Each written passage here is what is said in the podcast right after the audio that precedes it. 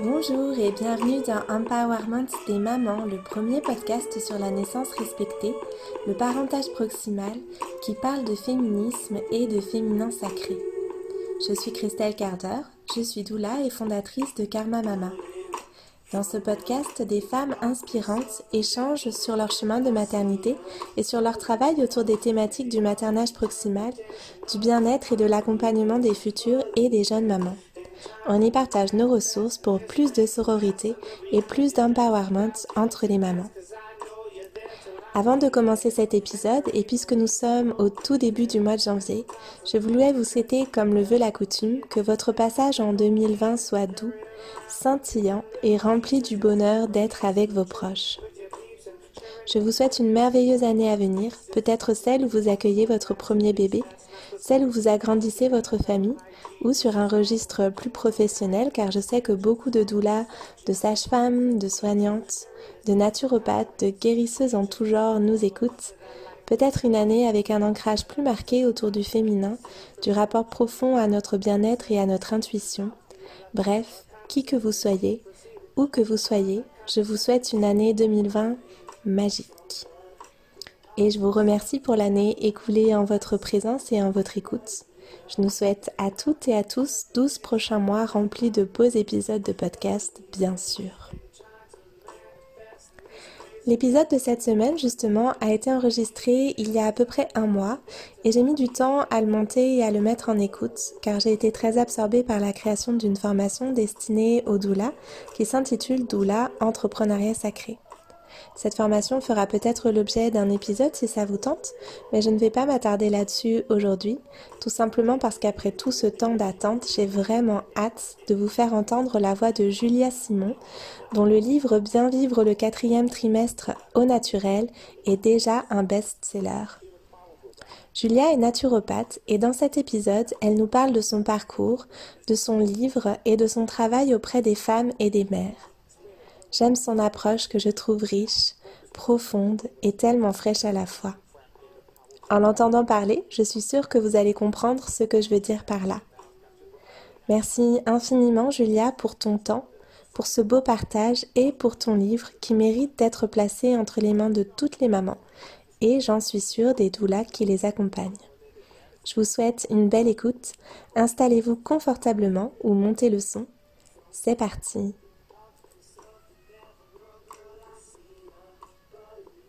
Bon, je suis trop contente d'échanger avec toi.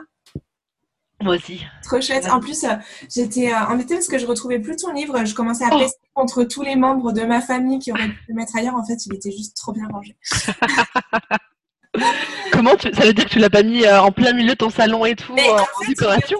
Figure-toi que, c'est parce que je l'ai amené chez une maman. ah, cool l'amène chez les mamans en fait en post-natal.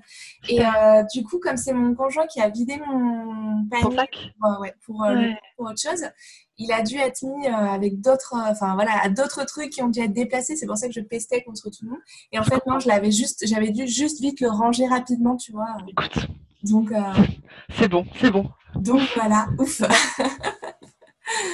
Bon, euh, alors je me suis fait une petite liste de, questions. Je suis déjà trop, trop contente qu'on échange ensemble. J'ai adoré euh, ton livre, je l'adore. Oh, merci, c'est gentil. Il est vraiment trop chouette. Comme je te disais, quand on a échangé un petit peu en amont, je trouve que rien que de le feuilleter, en fait, on se sent déjà euh, cocoon, entouré, avec plein de, pistes. Et de... Il, est beau, en fait. C'est exactement ce que je voulais, en fait. Tu vois, je voulais un livre qui soit qui soit euh, utile. Parce que euh, moi je trouve ça génial qu'il y ait de plus en plus de livres qui, passent, qui parlent du postpartum ou de plus en plus de personnes qui en parlent. C'est euh, à mon sens c'est essentiel.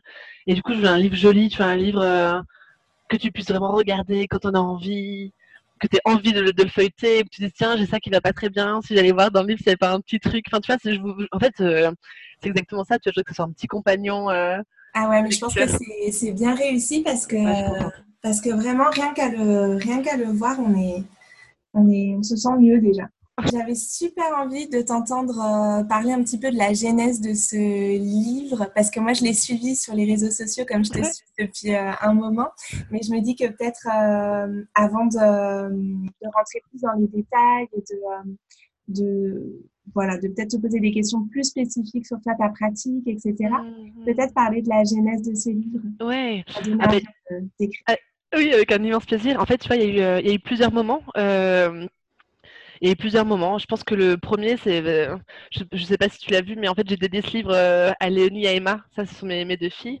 Parce que du coup, pour, pour moi, c'est vraiment la source euh, de mon, ma première inspiration. En fait, c'est d'elle que tout est parti. Et notamment, surtout avec Léonie, qui est donc ma première fille, avec qui j'ai vécu mon premier accouchement et du coup, mon tout premier postpartum. Et, et donc, on en parlera, mais ça m'a vraiment chamboulé en fait. Et. Et après, je l'ai aussi dédié ce livre à, bah, toutes les femmes que j'accompagne au cabinet, parce qu'elles, vraiment, sont vraiment une grande source euh, d'inspiration pour moi. Et ce bouquin, en fait, c'est tout simplement le livre que j'aurais adoré avoir euh, après mon premier, mais aussi pour mon deuxième euh, accouchement, parce que, parce que je trouve qu'on est super préparé pour, bah, pour notre accouchement. On en parle, on a des cours de préparation pour ça. Et, et c'est génial parce que c'est un moment qui est très important. C'est le moment de la rencontre avec, avec notre enfant, donc c'est vraiment très très clé. Mais du coup, après, on aurait besoin d'être préparé aussi pour euh, tout ce qui nous attend. Et donc, on sait que ça va être euh, peut-être compliqué avec des nuits qui vont être plus courtes. On sait tout ça, mais on ne se rend pas compte, je pense, du chamboulement qui arrive euh, avec, avec l'arrivée d'un enfant, notamment pour nous en tant que femmes, que ce soit d'un point de vue, tu vois, physique, émotionnel, même identitaire. On parle de plus en plus aussi de matrescence. Je suis tellement heureuse qu'on en parle euh, sur les réseaux sociaux, dans les bouquins, dans les magazines. Je pense qu'il va y avoir euh, plein de choses euh, qui vont se développer autour de ce mot et je trouve ça magnifique de mettre des mots en fait et de mettre un mot qui existe depuis les années 70 sur ce qu'on vit nous les femmes dans ces dans ces premiers mois ou dans ces premières années de maman et euh, et, je trouve ça vraiment génial d'en parler, euh, et, tant mieux parce qu'on a vraiment besoin de ça. Et du coup, pour les personnes qui ne connaîtraient pas euh, ce mot-là, en fait, la matrescence, a été un terme qui a été créé par une anthropologue américaine dans les années 70 et qui dit que tout comme l'adolescence, c'est notre passage à l'âge d'adulte, bah, la matrescence, c'est notre passage à la vie de mère et ça crée des chamboulements vraiment bah, très très globaux en fait sur plein d'aspects de notre vie. Et vraiment le fait de savoir que ce mot existe moi je, sais que quand j'ai découvert j'ai été hyper émue et je me suis dit ah bah ah c'était ça en fait. J'étais pas différente bizarre nulle une mauvaise mère tout ça. Non non en fait tout ça ça s'explique. C'était juste que j'étais en transition j'étais euh, mmh. j'étais en chemin.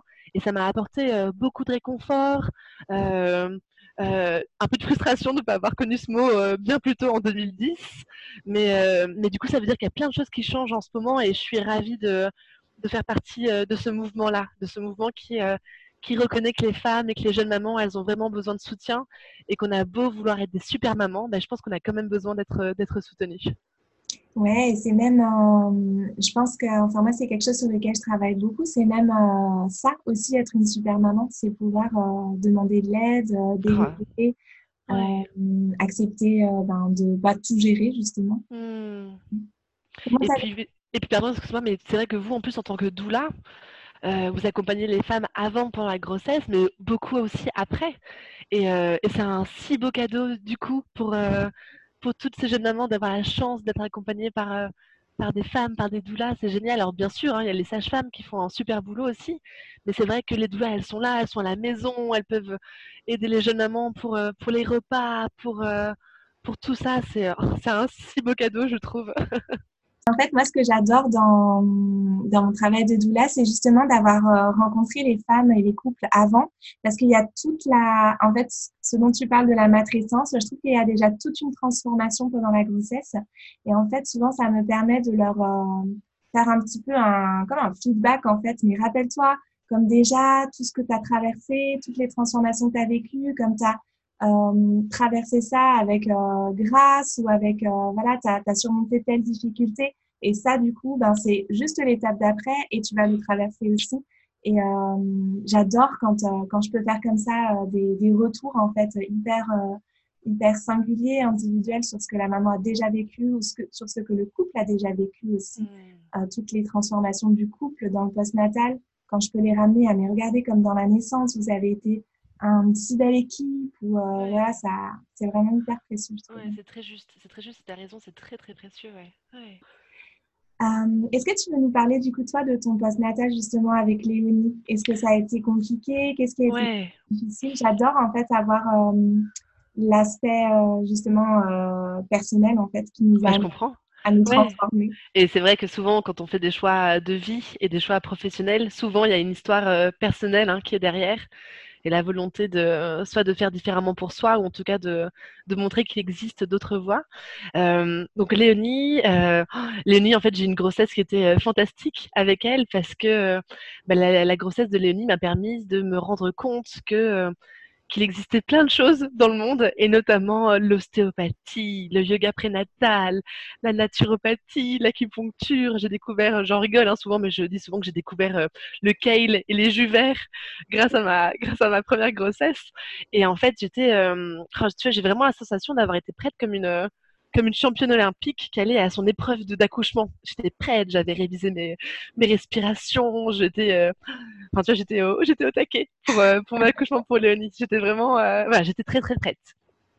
Mon accouchement s'est passé de manière vraiment merveilleuse. J'étais, c'était très surprenant pour moi. Je, j'avais pas d'attente en particulier mais ça m'a vraiment transformée et j'étais vraiment ailleurs, dans une autre, dans une autre dimension, si on peut dire. Et tout s'est très bien passé jusqu'à euh, l'arrivée de Léonie, où après, en fait, j'ai fait une hémorragie de la délivrance. On a été obligé de m'endormir, etc. Donc, euh, tu vois, après, mes souvenirs sont un petit peu flous. Je me rappelle juste que Léonie est partie avec son papa euh, dans une autre pièce et que moi, je suis restée avec ma sage-femme qui était vraiment là en soutien pour moi. Et quand je me suis réveillée après, je me rappelle, tu vois, d'avoir un sentiment de... ah, peut-être de ne pas avoir réussi, réussi, autant que ce que je pensais. Tu vois, du coup, je me suis rendu compte que ah, que c'était pas, c'était pas vraiment à ça que je m'attendais, parce que je m'attendais du coup peut-être à avoir un long pot à pot avec ma fille et après être mmh. remontée en chambre tout de suite.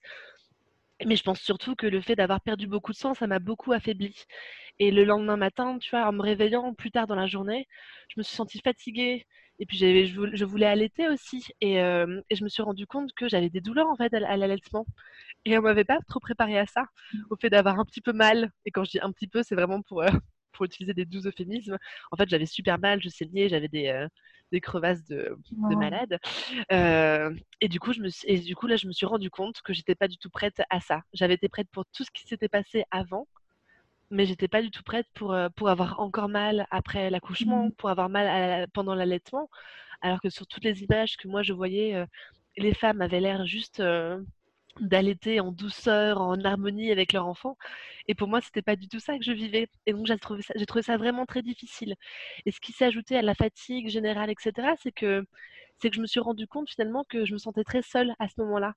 Le père de, de Léonie est un, est, un, est un papa formidable, mais on était très jeunes, enfin très jeunes, on avait 28 ans. Mais comme on s'attendait pas du tout à tout ça, on savait pas trop par quel bout prendre les choses. Et, euh, et j'ai pas forcément eu en soutien euh, bah, des femmes de ma tribu pour plein plein de raisons différentes. comme j'avais 18 ans à cette époque-là, bah, j'étais la toute première fille de toute ma tribu de copines à accoucher. Donc toutes mes amies étaient bien loin de toutes mes préoccupations. Et donc j'ai senti une grande solitude. Et ça, j'ai trouvé que c'était sûrement une des choses les plus difficiles en fait pendant mon postpartum, parce que c'est vrai que les douleurs physiques, elles sont, ou en tout cas quand on se sent un petit peu fatigué, ça, ça passe dans les premiers jours. Mais après, c'est une fatigue, qui est plus, euh, plus de fond. Et euh, la solitude aussi, elle est plus de fond également. Et euh, se sentir seule dans, cette épreuve-là, ou en tout cas dans ce moment qui est si important dans la vie d'une femme, j'ai trouvé que c'était vraiment compliqué.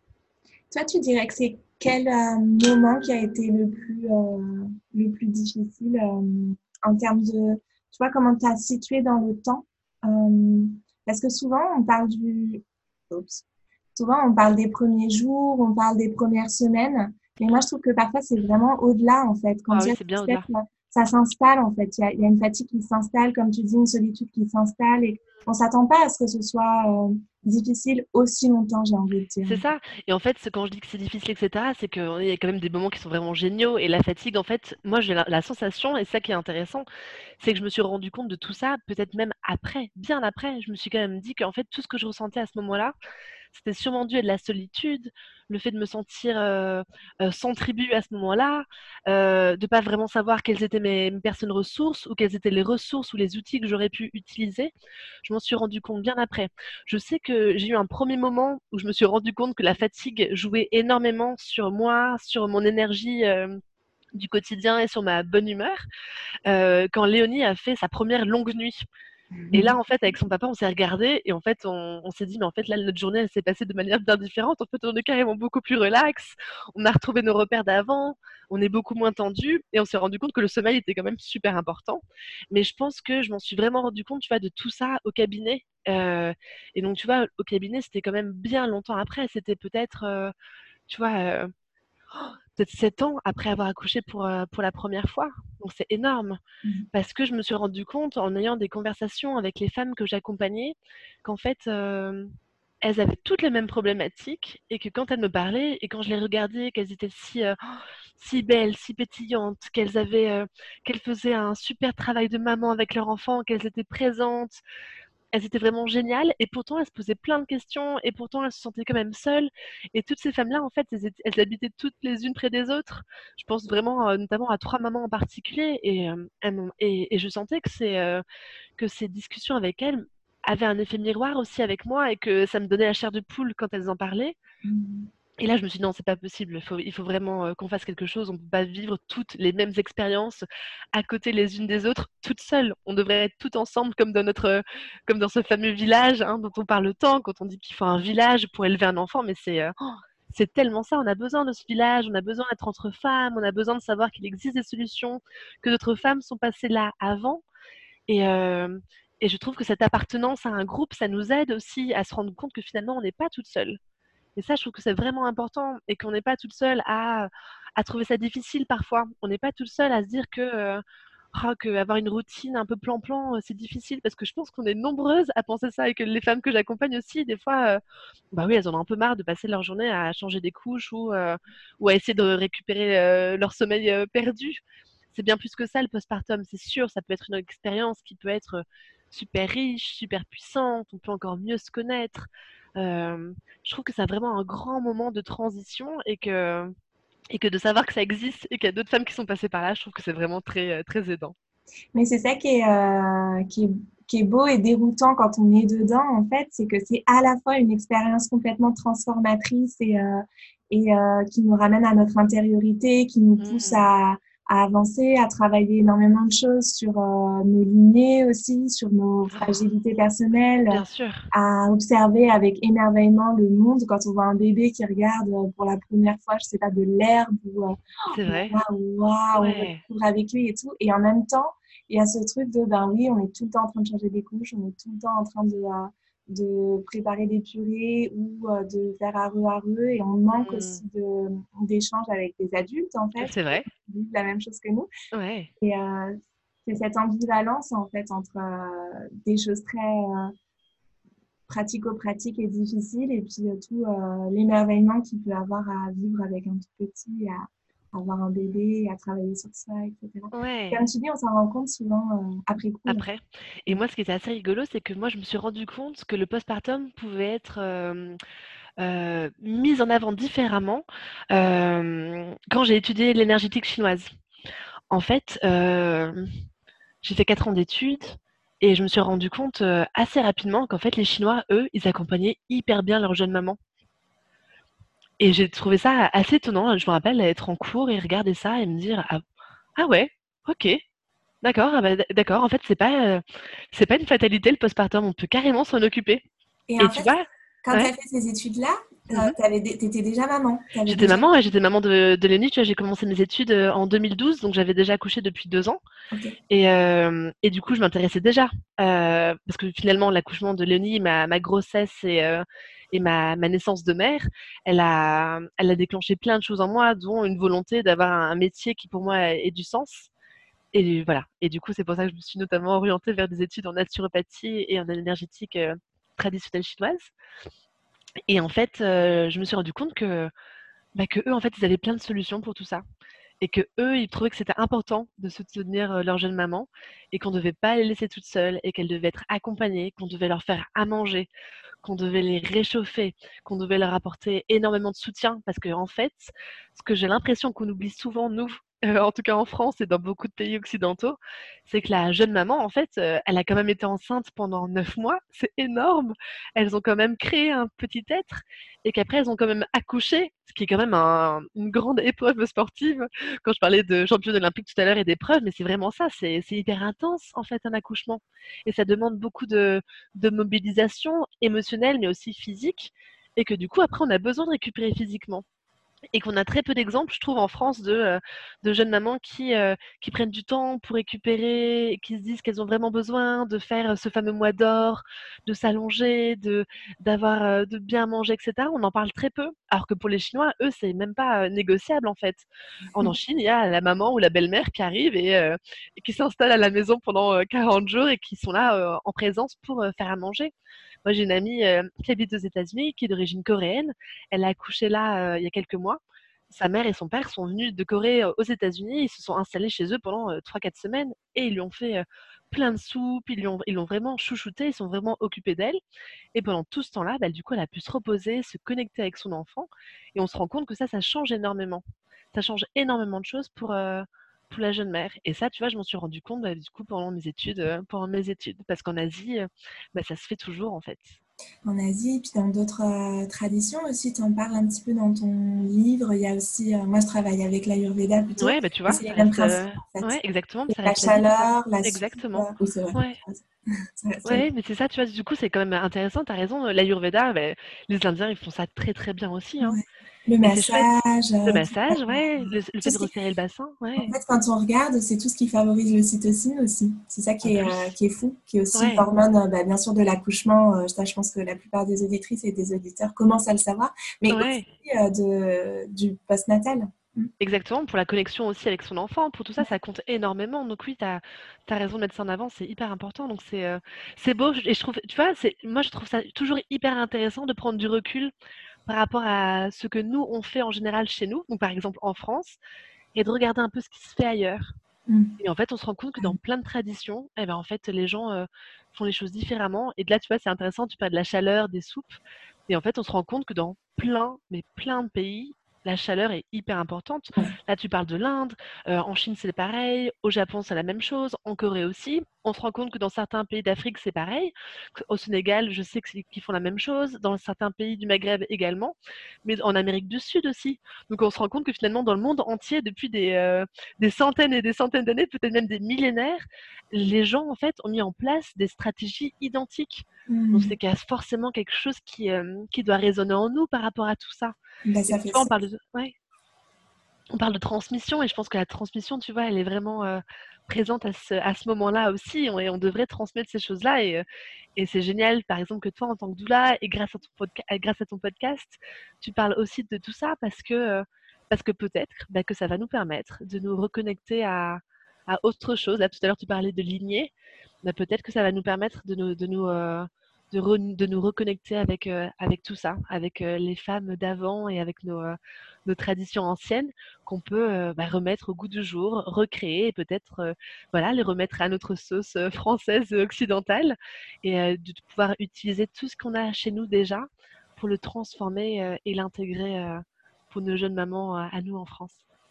C'est clair. Et c'est ce que c'est ce que je pense que toutes les personnes comme toi ou comme moi à travers mon podcast ou d'autres euh, auxquels je pense euh, contribuent en tout cas à créer. Et euh, c'est vrai que la grosse difficulté, je pense, c'est de trouver en fait les gens qui vont pouvoir nous accompagner, nous aider, nous soutenir. Et puis je pense que moi je le vois beaucoup dans mon travail et je serais intéressée de savoir toi comment tu le perçois, comment tu le vis avec euh, les femmes que tu accompagnes aussi en naturopathie. En fait, je trouve qu'il euh, y a beaucoup de travail en amont à faire en fait pendant la grossesse, de euh, justement préparer les, les mamans à, à, ça parce qu'au final, quand on se retrouve ben, dedans, on n'a plus tellement les ressources pour aller chercher bah, de l'information, de l'aide parce que souvent c'est de l'aide concrète qu'on va, mmh. va, avoir besoin d'aller chercher. Et il y a tout il y a tout un truc à mettre en place en amont, en fait, parce qu'après, on n'aura pas l'énergie pour, euh, pour aller chercher tout ça. Et euh, je pensais à hum, quelque chose que j'avais entendu de Ingrid Bayo, que tu connais probablement, qui est une sage-femme, qui a écrit autour du quatrième trimestre euh, de grossesse auquel son livre fait un petit peu référence à travers le titre, je trouve. Et elle disait dans un colloque que euh, parce que j'aime bien euh, mettre ça en avant parce que souvent les mamans me répondent oui mais mon conjoint va faire en fait. Mon conjoint il va euh, préparer à manger il va faire les courses etc etc et ben, c'est super chouette d'avoir le conjoint qui va être hyper actif dans le post-natal. Mais en fait le conjoint peut pas tout faire non plus. Et j'aime bien donner cette information qu'avait transmise Ingrid Bayo dans ce colloque que traditionnellement il y avait cinq femmes autour de la mère et de l'enfant en fait donc, se représenter que euh, une personne va pouvoir remplacer cinq femmes, on se rend compte euh, du, ratio qui est évidemment euh, pas soutenable pour, mm. le conjoint, surtout quand il va reprendre le travail, évidemment. Et surtout au bout de 10 jours, c'est sûr. Mm. Et euh, ben voilà, je me demandais toi un petit peu euh, comment euh, j'ai un peu perdu le fil dans ce. Non, on parlait de la préparation du coup, préparer peut-être le postpartum. ouais. Et c'est intéressant, tu vois, parce que là du coup on parle de la grossesse, mais moi le postpartum, je le prépare dès le projet bébé en fait. Mmh. J'accompagne beaucoup de femmes qui viennent me voir, qui ont un projet bébé, soit qui est très naturel, elles veulent faire les choses bien entre guillemets en, en faisant attention, en faisant attention aux perturbateurs endocriniens, en prenant soin d'elles, etc ou des personnes qui sont déjà en projet bébé depuis un petit moment. Et moi, ce que j'ai tendance à leur dire toujours à ces femmes-là, c'est de se dire voilà, tomber enceinte, c'est votre objectif actuel, mais c'est pas ça qui est important. Ce qui est important, c'est que vous viviez votre expérience pour devenir mère dès maintenant, et que dès maintenant, vous prépariez votre corps pour, euh, voilà, pour ne pas avoir de carence, pour être en grande vitalité, pour que du coup, quand vous serez enceinte, vous allez pouvoir continuer à travailler sur ça et du coup à continuer à être en forme et en plus du coup à préparer votre postpartum pour que quand vous serez au quatrième trimestre ou bien après, parce que quatrième trimestre hein, c'est juste euh, un, mot-clé, mais c'est pour montrer qu'il se passe plein de choses après. Mais quand vous serez en postpartum pendant, même la première année, il faut que vous soyez en forme à ce moment-là. Et en effet, ça, ça, à mon sens, ça commence dès euh, le projet bébé, en fait, qui se continue après au fur et à mesure des mois. Et pour tout ce qui concerne, tout ce qui concerne vraiment la préparation du euh, postpartum en tant que tel, notamment au niveau de la logistique, moi, je pense que c'est hyper important de commencer en effet depuis la grossesse. Et c'est pour ça que dans mon livre, il y a une grande partie qui est vraiment concentrée sur le troisième trimestre, qui est un trimestre de grossesse pendant, le, pendant lequel la maman va s'intéresser du coup à sa valise de maternité, aux choses qu'elle peut apporter, comment elle peut se préparer, etc. Et c'est souvent un moment où les mamans vont être en congé mat. Et donc, c'est un moment où on a un petit peu plus de temps. Et donc, à mon sens, c'est vraiment là qu'il faut vraiment s'occuper de la logistique et notamment de l'alimentation. Parce que l'alimentation, pour moi, bah, c'est sûr qu'en tant que naturopathe, je trouve que l'alimentation, elle est clé. C'est notre premier pilier, nous, en naturopathie. Hein. C'est Hippocrate hein, qui disait que l'alimentation était notre première médecine. Donc, le fait de s'occuper de l'alimentation dès maintenant, dès le troisième trimestre, c'est hyper important. Et donc, il y a plein de choses à faire. Là, tu parlais tout à l'heure des soupes, etc. En effet, oui, il y a plein de plats qu'on peut préparer en amont. On les congèle, on remplit son congélateur de, petits plats qui pourront être décongelés après. Et au moins, ça, c'est sûr que ça vous fait, euh, ça fait aux jeunes mamans euh, une charge mentale euh, en moins. Parce que c'est vrai que préparer des plats, etc., et le fait de manger équilibré, c'est très important. Mais c'est vrai que quand on est fatigué, quand on n'a pas le temps, quand on est un petit peu décalé au niveau des horaires, qu'on n'a pas encore trouvé notre routine qui nous va bien, ça fait qu'on va petit déjeuner à 13-14 heures, déjeuner à 17, et que le fait d'avoir des choses qui sont déjà dans notre congélateur, bah, ça nous permet de se dire, OK, là j'en ai pour 5-10 minutes à décongeler tout ça, je peux prendre ce temps-là pour bien manger et pour me ressourcer. Donc ça, tu vois, je pense que c'est déjà euh, quelque chose d'important qu'on peut faire déjà pendant son euh, troisième trimestre, ou en tout cas pendant sa grossesse, c'est toute la logistique. Et après, là, tu parlais de quelque chose de très important, c'est des personnes ressources. Et je pense que la grossesse, c'est vraiment un moment justement pour euh, réfléchir à tout ça pour prendre le temps. Euh, alors oui, on a notre partenaire qui est clé, heureusement, euh, heureusement qu'il peut être là pour nous accompagner. Mais en effet, tu as raison, il n'est pas euh, suffisant malheureusement. et c'est vraiment ça, je pense, dont je me suis rendu compte aussi pendant pendant mes postpartum, c'est que les filles, elles ont un papa qui est extraordinaire, mais une seule personne, on ne peut pas compter sur elle pour tout en fait. Et c'est trop dur et c'est trop de charge. Trop de charge pour elle aussi. donc ça veut dire que ça peut être intéressant d'avoir des personnes ressources autres. Et ça peut être par exemple une doula. On sait que la doula peut être là aussi après pendant longtemps, donc ça c'est hyper intéressant. Une sage-femme aussi, avec qui on s'entend très bien, avec qui on a réussi à créer une relation de confiance. Bah, la sage-femme, peut-être qu'elle sera pas là tout le temps après parce que du coup, euh, elle peut pas forcément beaucoup venir à la maison non plus. On sait qu'elle peut venir de temps en temps, mais après, du coup, elle a aussi sa vie au cabinet. Et même si elle est disponible, etc., c'est pas une personne qui pourrait forcément être là deux, trois semaines après, je pense. Mais ça veut dire que c'est important d'avoir d'autres personnes. Et les personnes, ça peut être une sœur, ça peut être des amis, vos meilleurs amis, ça peut être une tante, ça peut être une personne que vous avez peut-être rencontrée pendant votre maternité, pour votre grossesse en tout cas, qui pourra peut-être être là aussi. Ça peut être, je ne sais pas ce que tu en penses, mais ça peut être n'importe qui, en fait, une personne ressource, une personne en qui on a confiance, une personne euh, euh, auprès de qui on va pouvoir s'ouvrir, auprès de qui on va pouvoir pleurer si on a envie de pleurer, et en même temps, euh, une personne en qui on va avoir une grande confiance aussi avec son enfant, parce que potentiellement, c'est une personne qui peut garder notre bébé pendant qu'on va prendre une douche, par exemple, ou même un bain, ou faire une petite sieste de deux heures, tu vois, une personne qui pourrait aller au parc ou se balader, qui pourrait nous laisser dormir. Je pense qu'une personne ressource, on n'est pas obligé d'avoir 25 personnes autour de nous. Hein. Ça peut être en effet, tu parlais du chiffre, enfin du chiffre 5, ça peut être voilà quelques quelques personnes, mais des personnes vraiment clés pour vous qui vont euh, qui vont vous rassurer et vous faire sentir bien et complète, entière. Hmm.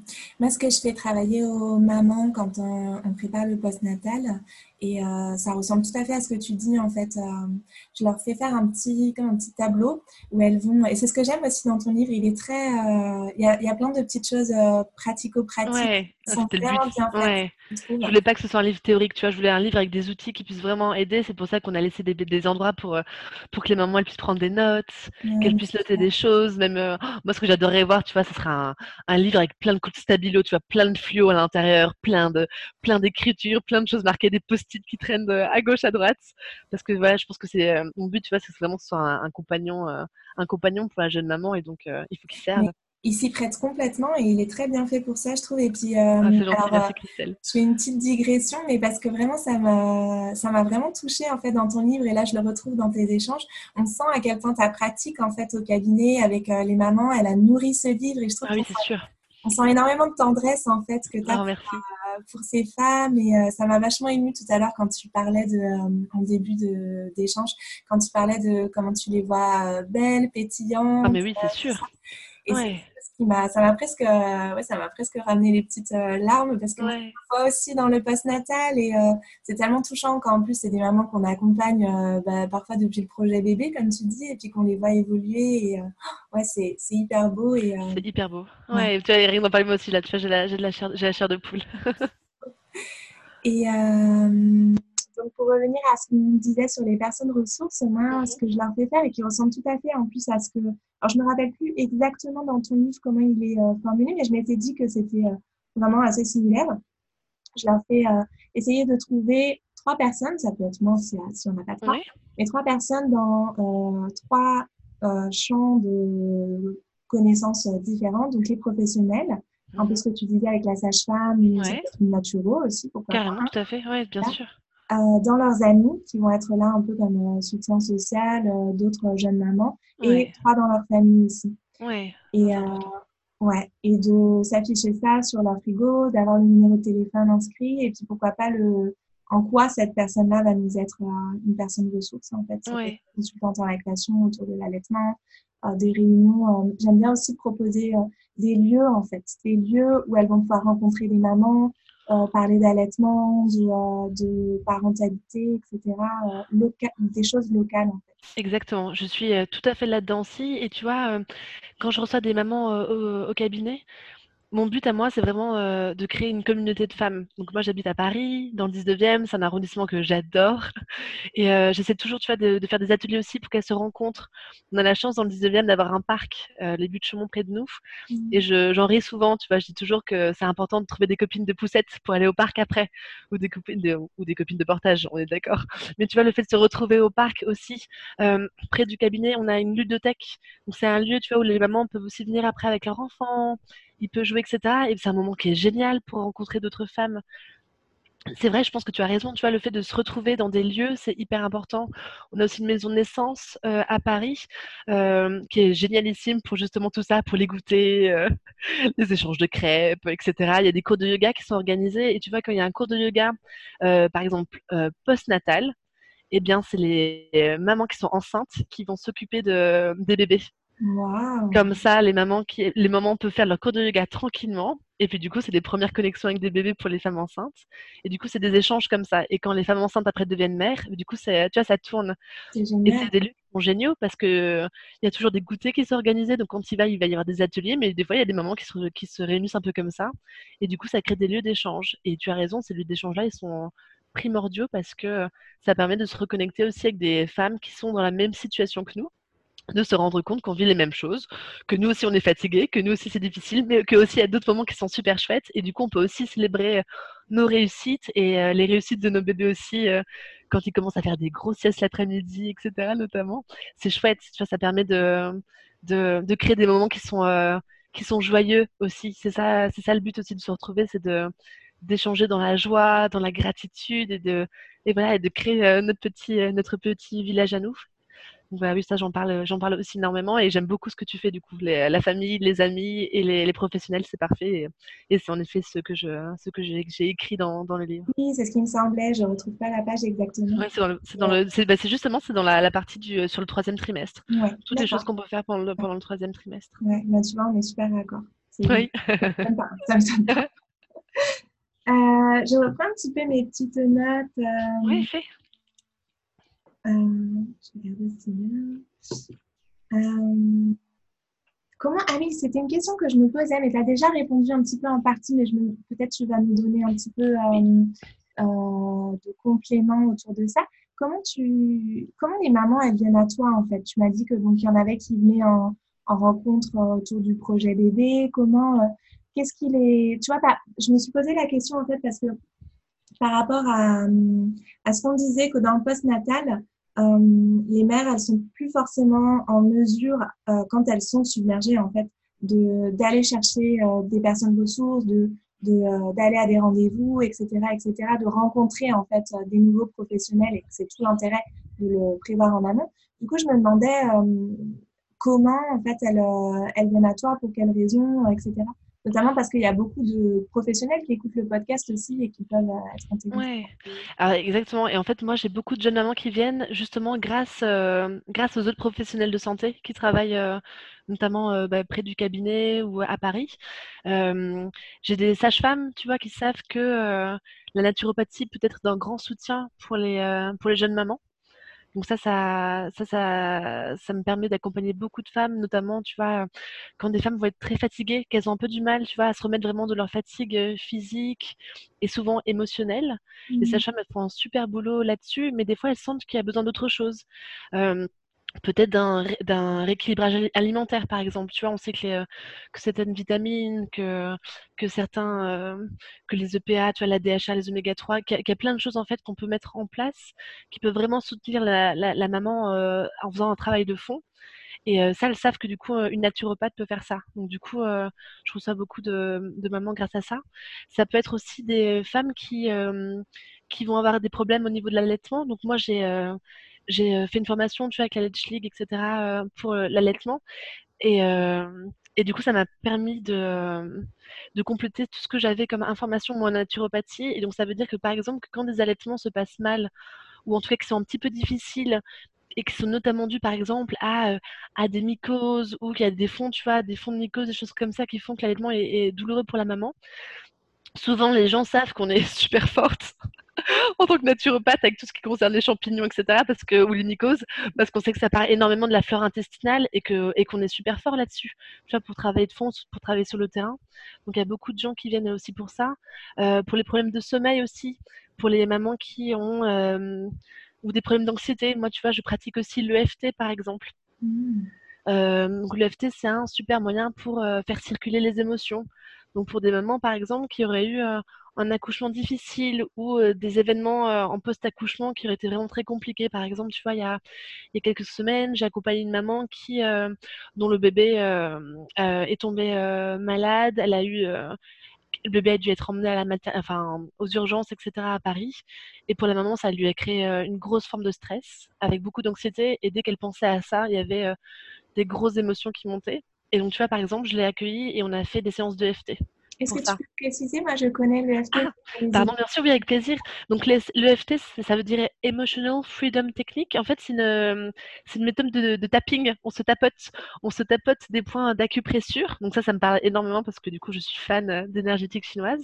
Donc, on tapote des points d'acupressure euh, qui sont spécifiques. On appelle ça des rondes. En fait, c'est toujours un petit peu les mêmes points qu'on va faire les uns après les autres. Et hop, on va recommencer. Et on va dire des phrases des phrases qui nous touchent. Et donc, euh, c'est très, très puissant comme méthode parce que c'est le fait d'en parler à haute voix. Déjà, ça permet de mettre des mots sur des sensations qu'on peut avoir à l'intérieur du corps parce que l'EFT, en fait, c'est toujours se ramener au corps et aux sensations qu'on a à l'intérieur. Le fait de les dire à haute, voix, à haute voix, du coup, ça va activer un peu le système nerveux. Du coup, ça va créer des sensations chez nous qui sont pas forcément toujours agréables, mais le fait de tapoter, hop, ça va faire descendre le système nerveux hop, on va redire une phrase, ouf, ça va remonter, mais le fait de tapoter, hop, ça refait descendre. Et du coup, des grosses émotions qui sont vraiment euh, immenses, etc., bah, au fur et à mesure, elles vont se lisser. Et du coup, le but, en fait, c'est vraiment de pouvoir raconter, par exemple, une expérience qu'on a vécue et de la dire de manière factuelle sans que ça euh, fasse remonter des choses trop difficiles bien sûr, l'événement, on ne va pas l'effacer, mais, la perception qu'on peut en avoir, en tout cas les, émotions et les, sensations physiques qui peuvent se dégager à ce moment-là, elles vont être plus douces, moins, moins difficiles à gérer. Donc ça, ça peut être intéressant, par exemple, pour des moments comme ça, où tu vois, là, j'ai fait pareil, euh, j'accompagne une maman qui est en deuil périnatal. Le FT, par exemple, peut être, euh, peut être intéressant pour ça. Ouais. Mmh. Donc, ça Excuse-moi? Non, du coup, tu vois, ça peut dépendre. En fait, euh, mmh. j'ai plein de cas différents et en fait, euh, je pense que grâce à tous mes outils maintenant, je, pense que je peux accompagner plein de femmes qui ont plein de, plein de problématiques différentes et du coup, je vais euh, aller vers telle ou telle méthode parce que je pense qu'à ce moment-là, c'est ça qui va beaucoup plus les aider. Ouais, je trouve ça génial que tu aies une, ouais, une gamme d'outils, en fait, aussi, mmh. une palette, plus qu'une gamme d'ailleurs, aussi riche. C'est vraiment c'est gentil, merci. Ah en fait, tu vois, ce qui est intéressant en naturopathie, c'est qu'on dit toujours qu'il faut personnaliser au maximum ce qu'on propose. Et, et des fois, du coup, je trouve des limites à ça, par exemple, avec juste la naturopathie. Mmh. Et donc, le fait de travailler plus sur de l'émotionnel, par exemple, avec de l'EFT, bah, ça me permet d'aller dans une autre direction. Et je vais quand même utiliser tout, tout, ce que je sais en naturopathie pour, pour faire un travail de fond et surtout pour aider les mamans quand elles vont rentrer chez elles, pour mmh. qu'elles puissent utiliser des choses. Mais du coup, je vais utiliser aussi autre chose en cabinet, comme l'énergétique chinoise. Tu vois, par exemple, euh, on parle beaucoup des moxas. Tu sais, les moxas, c'est ces gros bâtons d'armoise qu'on peut faire chauffer et que les Chinois, eux, utilisent pour chauffer des points d'acupuncture ou d'acupressure en profondeur. Et tout à l'heure, on parlait de chaleur et on disait que la chaleur, c'était très important pour une jeune maman. Et donc, tu vois, quand je vois qu'une jeune maman, par exemple, est très fatiguée et qu'elle a du mal à remonter son énergie, et que je vais regarder sa langue, que je vais prendre son pouls, etc., je vais me dire, tiens, je pense qu'il manque de ça. Et donc, du coup, hop, je vais prendre mon, moxa, je vais l'allumer pour le faire chauffer, et je vais faire chauffer des points euh, d'acupressure, par exemple. Et tu vois, ça, ça va vraiment la renourrir. Et par contre, ça, je ne vais pas forcément l'utiliser avec une autre maman qui serait fatiguée, mais qui aurait une autre problématique, par exemple. Donc, c'est vrai que le fait d'avoir pas mal d'outils différents, ça me permet de pouvoir vraiment accompagner euh, chaque maman de manière vraiment très personnalisée avec euh, un accompagnement vraiment très différent. Et ce que j'adore, c'est que tu as vraiment cette approche holistique, du coup, parce que tu vas pouvoir euh, te concentrer sur les choses plus physiologiques à travers euh, l'alimentation, euh, Exactement. À, au corps, même avec l'EFT finalement. Mmh, mmh, mmh que tu dis là sur le système nerveux, etc. Puis il y a des choses beaucoup plus émotionnelles autour du mental, autour de euh, ce qui se passe dans la transformation identitaire de la mère, euh, etc. et tu vois, et ça c'est vraiment quelque chose que la, la, la naturopathie a pu m'apprendre, c'est qu'on n'est pas que un corps en fait. Mmh. On est tout en même temps. On est un corps, mais aussi on a un cœur avec plein d'émotions. On est une tête avec un mental qui des fois nous raconte euh, plein de choses un peu bizarres euh, qui nous préoccupent beaucoup. Et après, tu vois, il y a tous les facteurs environnants, tout ce qui est autour de nous. Et tout ça, en fait, ça fait vraiment euh, bah, la personne qu'on est. Mmh. Et, moi, je trouve pas ça juste d'accompagner qu'une personne euh, qu'avec du physique. Il faut forcément qu'on l'accompagne avec autre chose parce que tout est lié. Et la naturopathie, c'est génial pour ça. Parce que du coup, tu vois, les quatre piliers en naturopathie, pour les personnes qui ne connaissent pas forcément, notre premier pilier, ça va être l'alimentation. Notre, notre, deuxième pilier, ça va être l'exercice physique, donc le fait de bouger, d'être dans le mouvement, pas forcément de faire du sport, tu vois, mais déjà d'être un petit peu dans le mouvement. Notre troisième pilier qui est énorme, c'est l'équilibre psycho-émotionnel. Mmh. Et le quatrième pilier, tu vas rire, c'est le repos Donc le repos, tu vois, quand on parle de, de jeune maman, par exemple, tu dis que c'est vraiment un pilier qui est vraiment essentiel et que peut-être que la naturopathie, elle était faite pour les jeunes mamans. Mais en tout cas, tu vois, c'est pour ça que je pense que j'ai euh, beaucoup de gens qui viennent me voir aussi en naturopathie, parce que quand les personnes comprennent ces quatre piliers, elles sentent que la naturopathie peut vraiment les accompagner aussi grâce à ça, parce que ça a énormément de sens en fait. Tu vois, t'imagines alimentation, équilibre psycho-émotionnel, mouvement, repos. Ben oui, c'est. Euh, c'est la base. C'est la base. Et euh, c'est la base. Et donc c'est pour ça que c'est une jolie. Euh, c'est pour ça que la naturopathie c'est vraiment une jolie approche, même préventive, qui est vraiment là pour nous garder en santé. Mmh. Et, et, qui nous permet du coup de, bah, de regagner en vitalité quand on la perd un petit peu et surtout de se reconnecter à soi parce que c'est ça qui est intéressant aussi, je trouve, pour une jeune maman, c'est vraiment euh, ce passage-là où, pendant la grossesse, on était très relié à soi et à son enfant. Et parfois, après l'accouchement et pendant ces premières semaines, ces premiers mois ou cette première année, je trouve que je, moi, je l'ai ressenti et je le vois beaucoup aussi euh, au cabinet, c'est que souvent les jeunes mamans, elles ont perdu cette connexion à elles. Et que ça, c'est important pour la retrouver parce que ça permet de, de, de voyager vers ce grand voyage vers la maternité et à se retrouver soi, euh, savoir qui on est, euh, qui on veut devenir. Euh, tu vois, au cabinet, j'ai beaucoup de femmes hein, qui se posent des questions sur leur avenir professionnel, sur leur choix actuel de, boulot et est-ce que ça a vraiment du sens pour elles? Est-ce qu'elles ne voudraient pas faire autre chose après, etc. Et je pense que quand on arrive à se reconnecter à soi, bah, ça permet justement d'être plus prête à accueillir les réponses que notre cœur ou notre corps ou notre raison aussi souvent pourrait nous apporter. Euh, et, donc, c'est hyper beau. Et je trouve que cette connexion, tu vois, quand tu mets tout ensemble, euh, la tête, le corps, le mental, tout ça, bah, du coup, ça nous, euh, ça nous remet en une. Tu vois, on est vraiment, on est vraiment là, présente, quoi. Mm. J'adore ce que tu dis. Et moi, j'ai tendance à, dire quand, quand, on me demande un peu qu'est-ce que c'est une doula, qu'est-ce que je fais. pour moi, c'est toujours, j'accompagne les femmes qui deviennent mères et j'accompagne les mères qui redeviennent femmes. Ah, c'est tellement ça. Tu vois, de, c'est beau de voir ce chemin-là et de pouvoir aller jusqu'au bout. Pour moi, quand je peux aller vraiment jusqu'au bout et que je sens que, que je... Parce que c'est difficile et, je trouve qu'on n'en parle pas suffisamment non plus, donc je te remercie vraiment de le faire. Ce moment où les femmes, elles, ont besoin de revenir à elles, en fait. Et ça se fait pas sans friction, euh, aussi bien dans la relation à son bébé euh, mmh. que dans la relation dans son couple, dans sa famille, euh, tout ce qu'on projette sur la maternité, sur comment... Qu'est-ce qu'on est censé euh, être quand on est une bonne mère, euh, etc., Et, euh, et, ça, quand, quand, moi je peux aller, c'est pas toujours que je peux le faire parce que parfois l'accompagnement s'arrête avant pour X ou Y raison, mmh mmh dont des raisons financières parfois, des raisons, voilà, les, les, les parents peuvent pas toujours prolonger indéfiniment, on va dire, un accompagnement, mais quand ça peut aller jusque là, pour moi c'est tellement, c'est tellement plein, c'est tellement ouais. C'est exactement ça. C'est ouais, plein. Et tu vois, je, dis souvent aussi que tu vois que l'accouchement, c'est pas euh, juste la naissance d'un enfant, c'est aussi la naissance d'une mère, et que, euh, et que cette mère-là, elle a vraiment besoin, elle a vraiment besoin d'être euh, accompagnée, et que ça peut passer par plein de, plein de, plein d'aspects différents en fait. Et le fait vraiment de pouvoir faire ça, de pouvoir se reconnecter à soi, de pouvoir avoir des, des personnes, des personnes ressources qui nous aident à nous rappeler qui on est vraiment ou ce qu'on aime vraiment, ça c'est vraiment un super beau cadeau. Et c'est intéressant parce que tu vois, là, tu parles encore de l'ambivalence, tu vois, des choses que qu'on veut faire avec notre enfant, ou plus, ou pas, ou encore, ou quelle est notre position, bah oui, euh, dans notre couple, quelle est notre position dans notre famille, quelle est notre position dans la société. Ça, c'est vraiment euh, hyper important. Et je pense que le postpartum, c'est vraiment un moment où on se pose toutes ces questions-là parce que il y a plein de changements physiologiques hein, qui se créent, notamment au niveau du cerveau. Mais c'est vraiment le moment qui est idéal, je pense, pour, pour se poser ce, genre de questions parce que euh, parce qu'on a un peu le temps pour ça, même si on se sent souvent qu'on a qu'il y a plein de choses qui se passent, mais on a un peu le temps de se dire ah en fait qu'est-ce que je veux qu'est-ce que je veux vraiment en fait? C'est marrant j'ai l'impression que je suis plus la même personne qu'il y a un an.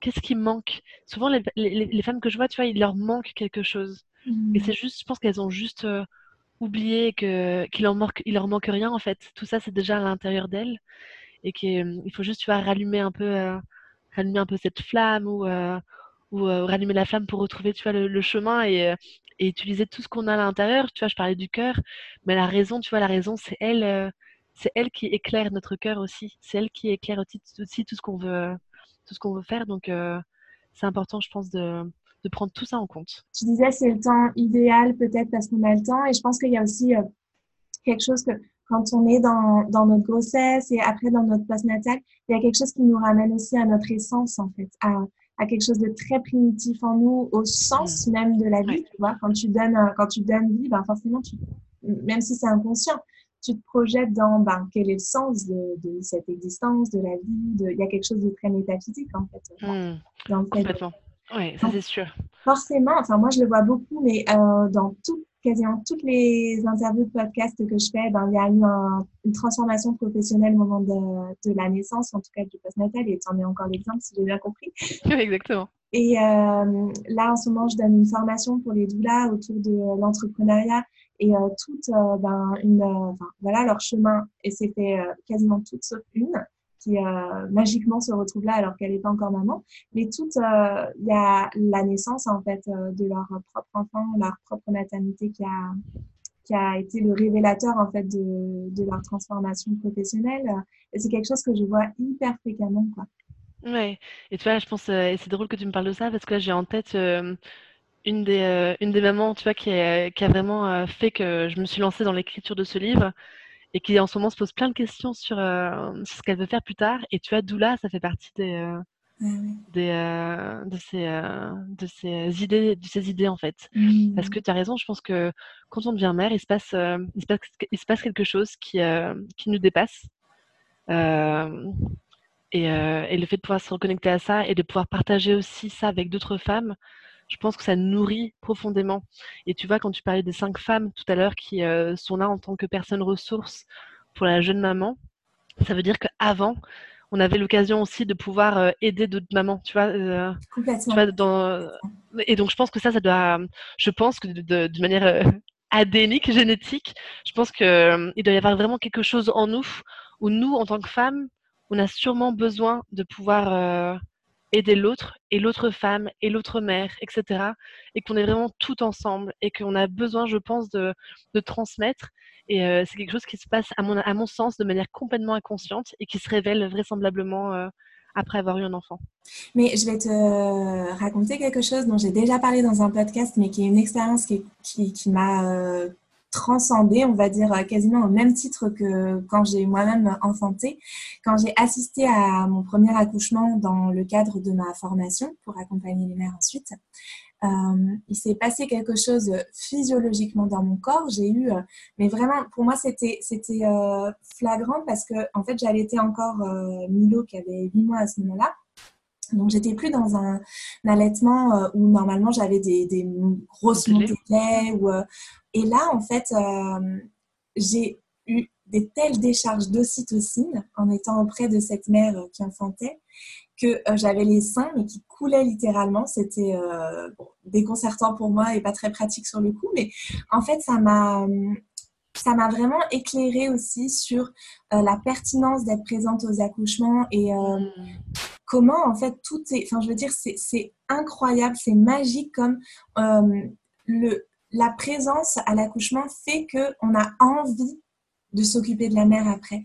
Cette maman, mais j'avais envie de, J'étais comme elle était avec son bébé, j'étais avec elle en fait. Dans, dans mon sentiment, dans évidemment, j'étais pas euh, aussi prévenante qu'elle pouvait l'être avec son bébé, mais il y avait quelque chose de comme ça quand on dit materner la mère. C'est hmm. quelque chose qui n'est pas seulement euh, une idée abstraite, c'est vraiment hmm. quelque chose qui dans notre corps euh, se fait sentir quand on est présente à la naissance ou dans le post-natal.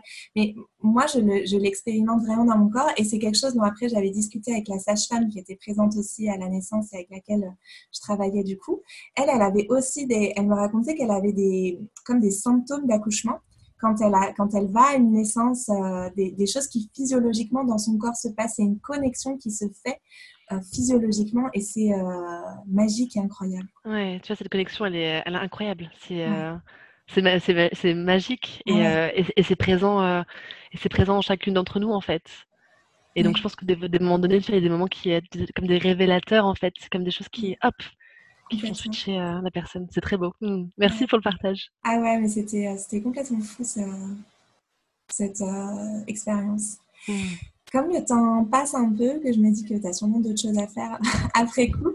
On, pourrait, on, pourrait, parler des heures et des heures. Ah bah, oui, je pense, qu'on pourrait parler ouais, des heures. je voulais te remercier vraiment d'avoir fait un petit passage sur le deuil périnatal et le postpartum mmh. dans le deuil périnatal parce que c'est quelque chose qui manque énormément, je trouve. Bon, déjà, on ne parle pas suffisamment du postnatal euh, de manière générale, c'est clair, mais en plus euh, de pouvoir euh, intégrer, inclure ces familles qui vivent un postnatal mais sans bébé. Vraiment, je te mmh. remercie. ça me touche que tu dis ça. Et tu vois, quand j'ai, ça me touche parce que quand j'ai écrit le livre, je voulais que aucune femme se sente exclue de, de ce que j'avais pu écrire. C'est pour ça que je parle d'allaitement, de non-allaitement, etc. Je parle aussi des mamans qui ont des enfants prématurés, qui sont nés prématurément. Et je voulais aussi parler du deuil périnatal parce que parce que j'imaginais, tu vois, je m'imaginais en train d'acheter un livre pour me préparer pour mon postnatal et, et perdre mon enfant et, regarder ce livre que je pourrais jamais vraiment utiliser et, me sentir encore plus exclue parce que il y a vraiment quelque chose qui se passe aussi pour, les, euh, couples, parce qu'il y a aussi les partenaires.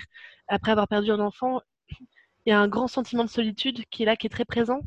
Et, euh, je voulais pas que mon livre ce soit une source de, de solitude pour, euh, pour ces femmes-là ou pour ces couples-là. Donc j'avais vraiment, vraiment envie d'inclure tout le monde. Et pareil, je pense que le deuil périnatal, on pourrait écrire des livres et des livres entiers sur ce sujet-là. Mais là, je voulais, voilà, je voulais juste proposer quelques petites choses qui, je pense, peuvent vraiment aider. Donc ça fait euh, ça fait pas disparaître toute la tristesse ou toute la colère ou toute l'incompréhension qu'on peut avoir. Mais voilà, je voulais proposer une huile essentielle, je voulais proposer un rituel aussi pour euh, pour dire au revoir. Je voulais euh, je voulais que la que la jeune maman quand elle serait prête, bah, elle pourrait faire ces choses-là et elle pourrait se reconnecter à elle aussi de, cette manière-là et se connecter aussi avec son enfant de cette manière-là. Et c'est important parce que parce que je trouve qu'il y a trop de femmes qui qui souffrent de ça. Et c'est important pour moi que que toutes les mamans, parce que ce sont des mamans, que toutes les mamans soient vraiment incluses en, lisant le livre. Et, euh, du coup, je te remercie de parler de ça, parce que c'est vrai que les gens euh, me parlent du livre et tout, et, euh, et personne ne mentionne jamais les mamans avec ces bébés nés prématurément ou, ou, ces mamans qui sont, qui sont endeuillées. Donc, merci Christelle de, de le mentionner. Et, c'est vrai que c'est hyper important de, de penser à elle aussi. Oui, et euh, ben, je ne sais pas si tu sais, mais moi j'ai vécu le deuil périnatal en fait. Je sais, ouais, je sais. Euh, et rien qu'en voyant, en fait, euh, tu vois, je vais essayer de retrouver parce que je l'ai pas été. C'est la toute dernière page. Quand j'ai fini par le retrouver ce matin, j'ai regardé. Attends. Ah oui, voilà, ça y est, je suis dedans. En fait, rien que les premiers mots, plus de 7000 familles sont confrontées chaque année en France à la mort d'un bébé qui survient une utero. En fait, rien que ça, je te remercie de l'avoir écrit parce que c'était la question que je posais. Je me rappelle dans les, dans les, au moment, enfin, quand j'étais à la maternité, en fait, euh, au moment de mon accouchement, de ce bébé qui est perdu, mmh, c'était la question que je posais, je pense, de manière euh, un peu, euh, comment dire, Enfin, il y avait quelque chose qui se passait dans mon inconscient probablement parce que je me suis rendu compte après que je l'ai posé à tous les professionnels de santé que je rencontrais à ce moment-là. Je leur demandais mais est-ce que est-ce que ça arrive? Et c'était, enfin, je le formulais comme ça, mais est-ce que ça arrive? C'était tellement pour moi impossible ce que je disais. Mmh. Euh, je me sentais tellement seule dans cette expérience. en plus, c'était euh, évidemment à chaud complètement dedans. Que je me rappelle, c'était ce que je, je, demandais en fait à tous les professionnels, à tel point que euh, il y a quelqu'un qui j'ai dû poser plusieurs fois la question en fait, et qui m'a demandé mais qu'est-ce que qu'est-ce que vous me demandez en fait? Et c'est là que j'ai réalisé que la question que je posais c'était mais est-ce que ça arrive aux autres aussi en fait tu vois? Et, et du coup rien que ça, Ouais. 7000, 7000 c'est énorme. Ouais, c'est énorme. Ouais. Et, vraiment, ce que tu ce, voilà, ce que écris en premier, euh, la montée de lait, etc., c'est vraiment euh, super important. Donc, merci pour ça. Avec, un immense, avec un immense plaisir. Et tu vois, c'est ça que je, voulais vraiment, vraiment pouvoir euh, être utile. Tu vois, vraiment donner des outils qui puissent être vraiment là, qui puissent être vraiment présents. Je voulais vraiment voilà, créer un, créer un outil, un, livre outil, un livre avec plein de réflexes euh, naturaux et autres. Euh, tu vois, quand je parle de rituel, tu vois, c'est euh, c'est encore quelque chose encore un peu différent, encore encore c'est encore sur une autre une autre sphère. Mais je voulais vraiment, tu vois, qu'il y ait plein de choses vraiment qu'on puisse mettre en place à la maison, chez soi, seul, avec son partenaire. Et ça marche bien évidemment du coup avec les avec les mamans endeuillées. Ouais, mais vraiment, encore une fois, euh, voilà, ce livre, il est vraiment, euh, vraiment super. Je suis vraiment trop contente de... que tu, que tu l'aies écrit, en fait. Merci, moi aussi, je suis ravie. Euh, vraiment pratique, si on peut finir sur un petit, un petit point vraiment sur le livre. Il est, en fait, il est un peu fait comme... on peut piocher dedans, on peut le lire. Moi, moi j'ai lu d'un coup. on peut piocher dedans, y revenir dès qu'on a une petite problématique. Euh, voilà, regarder, ben tiens, qu'est-ce que qu'est-ce que Julia a écrit là-dessus, hop, et puis aller euh, dedans. Et encore une fois, il est vraiment super parce que, euh, comme tu dis, il y a des approches qui vont parler plus à certaines femmes qu'à d'autres. Donc, des approches peut-être autour de l'alimentation, des plantes, des choses, ouais. des choses plus énergétiques. Et il regroupe un peu tout ça euh, d'une manière très, très Et en fait, merci. Et en fait, ce que j'ai fait, c'est que j'ai utilisé tout ce que, tous les cas que je ressens en fait euh, au cabinet. du coup, c'est vraiment du, c'est vraiment du, du, concret. Et je me disais que, bah, que si une personne avait vécu ça, bah, forcément, ça pourrait être deux personnes. Et le fait d'écrire un livre, c'est que, bah, c'est que du coup, tout le monde puisse après euh, aller prendre, aller piocher un peu ce qui est intéressant. Et et un dernier point, surtout ne prenez pas peur si vous trouvez qu'il y a beaucoup de choses dans les douleurs et les inconforts. Non, non, non, on n'a pas tout en même temps. Mais c'était juste que je voulais mettre le plus de choses possible pour que ça puisse aider le plus de femmes possible. Mais euh, j'avais peur à un moment donné, tu vois, quand je l'écrivais, je me disais, oh là là, oh, ça c'est comme pas très joyeux. Oh, ça c'est. Oh. Et, en même temps, je me dis, bah non, il vaut, mieux en mettre plus. Et puis après, du coup, les personnes iront piocher. Et heureusement, vous n'aurez pas tout ça. Donc, euh, vous inquiétez pas. Franchement, par rapport à d'autres livres que j'ai pu euh, lire, sur, que ce soit sur la grossesse, le postnatal, l'accouchement, trouve qu'il n'est pas du tout, il fait pas du tout flipper quoi. Il y a des livres où tu te dis oh là là mais c'est pas possible, je vais, je vais vraiment. Euh, ah non, ouais. ah non, j'essaie de mettre euh, plein de soleil dedans, même, euh, même quand on parle d'hémorroïdes et tout ça. et puis oui, on sent ta touche d'humour et c'est c'est hyper réconfortant aussi parce qu'on a besoin de ça aussi, je trouve. Ouais, je pense qu'on a énormément besoin de de, de joie et d'un peu de, de, légèreté aussi pour le postpartum, ça c'est important. Il est super prêt quoi. Il est super prêt vraiment et ça fait que bah voilà, on, bah, des, des fois c'est clair, on a des hémorroïdes, des des tranches, etc. Mais en fait, ton livre, il permet aussi de, de voir ça avec plus de fraîcheur, de dire que ça va passer. Et surtout, Exactement, ça, ça va passer. C'est transitoire des, tout ça. des ressources en fait pour euh, travailler tout ça avec le plus de, Carrément. possible. Exactement. Merci beaucoup Julia pour ce livre, merci pour cet échange, c'est vraiment cool de pouvoir. Euh, c'est un plaisir Christelle, vraiment. Merci à toi.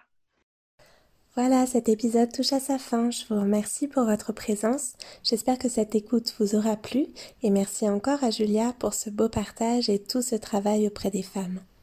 De notre côté, on se retrouve sur les réseaux sociaux ou directement sur le site www.karma-mama.com pour découvrir toutes les ressources gratuites que je partage ainsi que les méditations Karma Mama. À très bientôt. Prenez bien soin de vous.